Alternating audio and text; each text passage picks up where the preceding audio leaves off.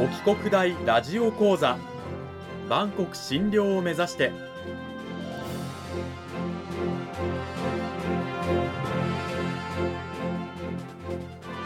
番組タイトルにある万国診療とは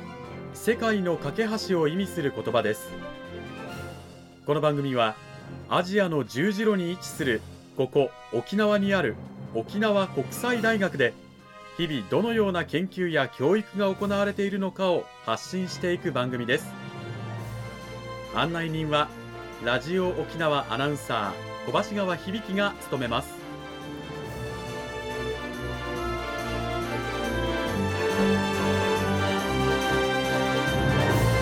この番組は沖縄国際大学の提供でお送りします。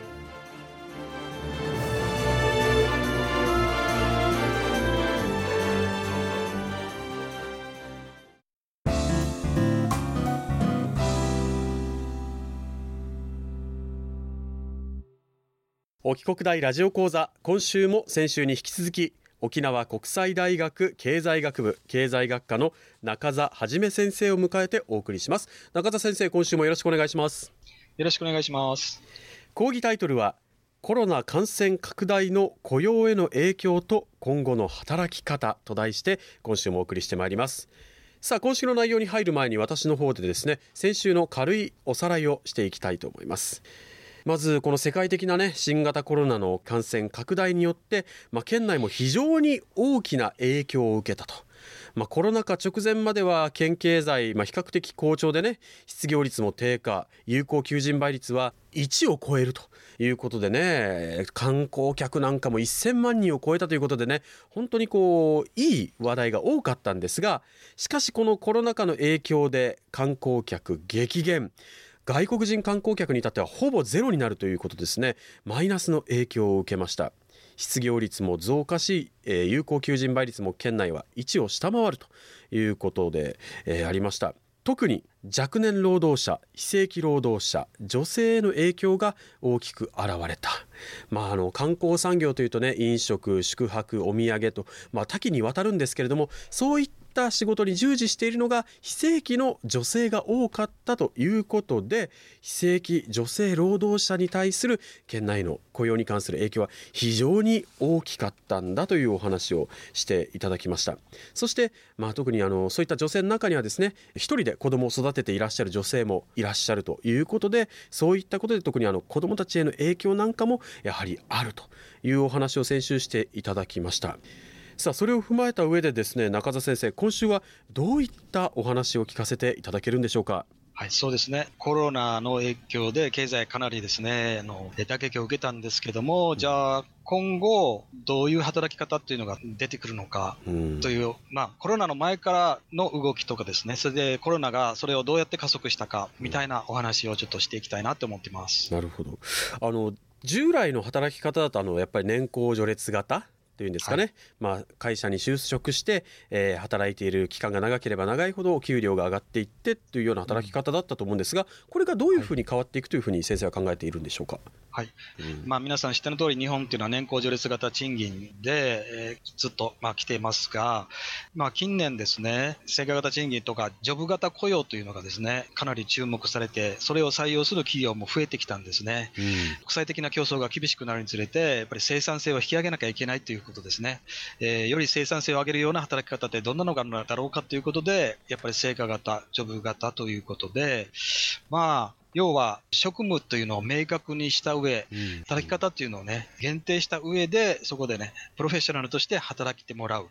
で、その成果に応じて賃金を払っていくという形の雇用っていうのが増えていますね。でもこれ、いきなり変わるわけじゃなくて、おそらく徐々に、うん、まあ、基本的には年功序列が中心ですけどね、うん、その中にジョブ型っていうのをどんなふうに、えー、組み込んでくるかっていう形で、だんだん変わっていくと思います。よくこう言われているこう女性の地位向上、地位向上ってもありますけれども、そういった点はどうなんでしょうか？そうですね、うん、日本は実は働く女性の地位っていうのは先進国の中でも下の方なんですね。うん、ということで、国の方も急速に力入れてますし、うん、皆さんご存知の通り、少子高齢化が進んでて、えーと、労働力人口も減ってますね。なので、なんとか、まあ、女性に活躍してほしいという国の思惑もありまして、そういう中で女性の地位っていうのもですね、今後おそらくですね、向上していくんじゃないかって言われています。あとはあれですよね、働き方といえば、あの副業とか、よく話題になりますよね。これもやっぱり生産性を引き上げるためにとか、ワークライフバランスとも関係してますかね、うん、要するにより多様な働き方を選択できる時代に入ってきてるっていうことですね。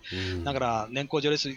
みたいに、一つの企業にずっとですね、定年まで働き続けるっていうのだけではなくて、いろんなですね、自分の能力とか趣味とか思考に応じた働き方もできるような時代になっているっていうことですね。うんそれからあのこの沖国大ラジオ講座の収録もね、このコロナ禍の中で今先生とあのパソコンの画面越しにやってますけれども、そうですね、こういったテレワークとかこう導入する企業なんかがね、やっぱコロナ前よりは増えてきたりするんでしょうか？やっぱり。はい。実はテレワークっていうのはコロナ前からあったんですけども、やっぱり去年のですね、あの4月ですね、うん、緊急事態宣言が発令されてから急激に増えましたね。うん、で、それをきっかけにテレワークの良さとか、まあ、あるいは課題問題点もありますけどね、うん、そういうのも普及して、おそらく今後、アフターコロナでもテレワークをうまく使った働き方っていうのがが広く普及してくるんじゃないかというふうに言われてますなるほどさあアフターコロナに向けてじゃあ大学生あるいは大学生以下の若い世代、はい、どういったことが彼らには求められてくるんでしょうか？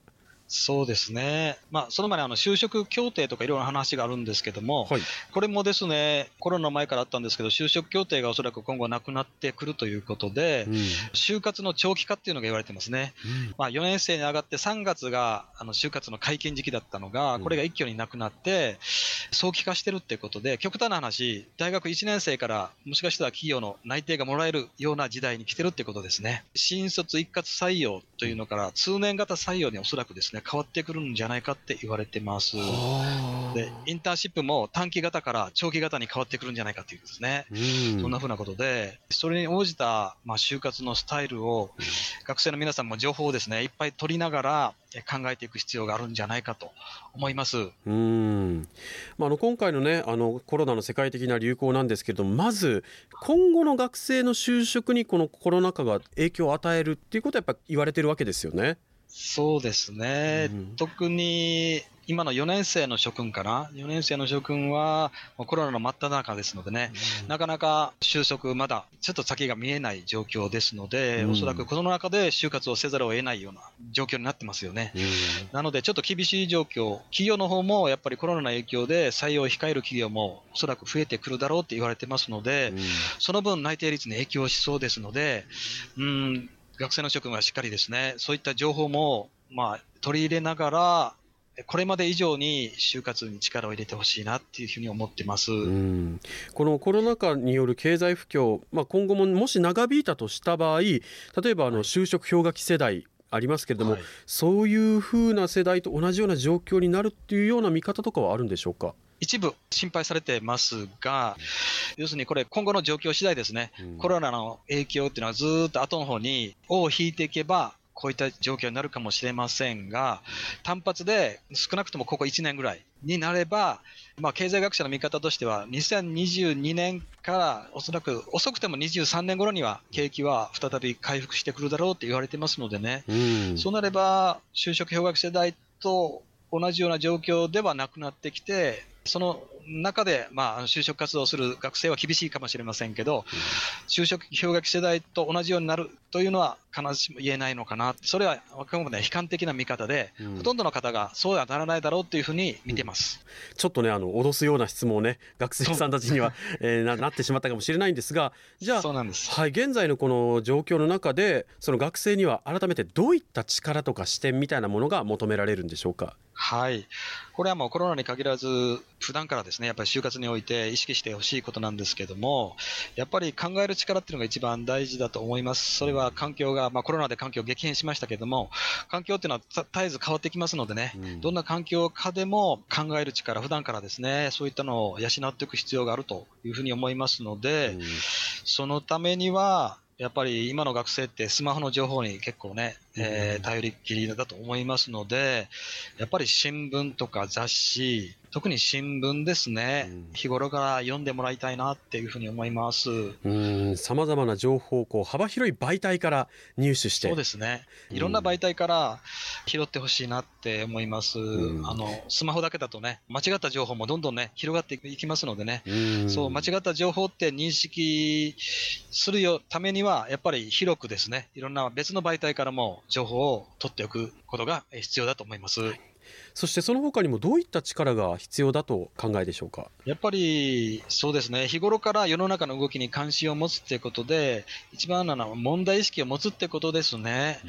これが、まあ、要するに今何が問題となっているのかっていうことを考えて、で、それの解決策って何があるんだろうって、日頃まあ、あの、ニュースなんかでも言われてますよね。いろんな人がやってますけど、そういうのをヒントにして、自分なりに考えていく力、これ問題解決能力って言いますけどね。これが必要です。やっぱりこれは、就活の時だけじゃなくって、うん、社会に出てから特に必要になってくると思います。会社でね、勤めながら、自分の会社がどうなるだろうか、働き方がどうなるだろうかっていうことを常に考えておく必要がある。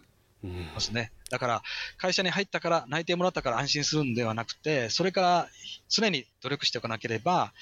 時代の流れに取り残されていく心配があります。はいこの時間は沖縄国際大学経済学部経済学科の中澤はじめ先生にお話を伺いました。中澤先生どうもありがとうございました。ありがとうございました。